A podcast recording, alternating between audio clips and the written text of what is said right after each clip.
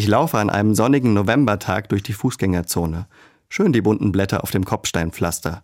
Plötzlich reißt mich ein ohrenbetäubendes Dröhnen aus meiner Herbstidylle. Ein Mann mit knallorangener Weste hat seinen Laubbläser gerade angeworfen und pustet jetzt jede Menge Blätter vor sich her. Mein erster Gedanke, weg mit der Höllenmaschine. Echt unnötig, die Dinger sind doch nur laut und verbraten einen Haufen Energie.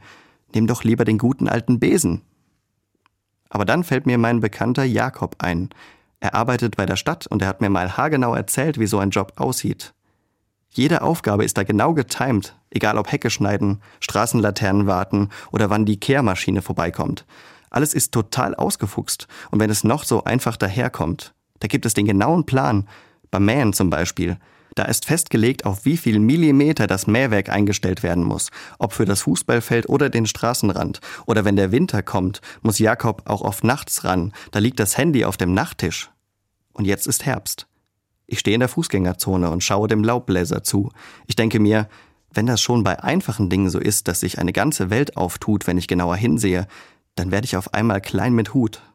Ich habe nämlich ziemlich fies über was geurteilt, was eigentlich total wichtig ist. Der Mann in der orangenen Weste ist Teil eines genau getimten Systems. Der kann jetzt nicht in aller Seelenruhe den Besen schwingen. Das muss zack, zack gehen und da ticken viele Uhren. Und das alles nur, damit ich auf meinem Radweg nicht ausrutsche und in einer baumgrünen Stadt aufatmen kann. Oder damit die alte Dame mit ihrem Rollator einkaufen gehen kann, wenn der Winter kommt. Kann sein, ich denke beim nächsten Laubbläser wieder erstmal unnötig oder was soll der Mist.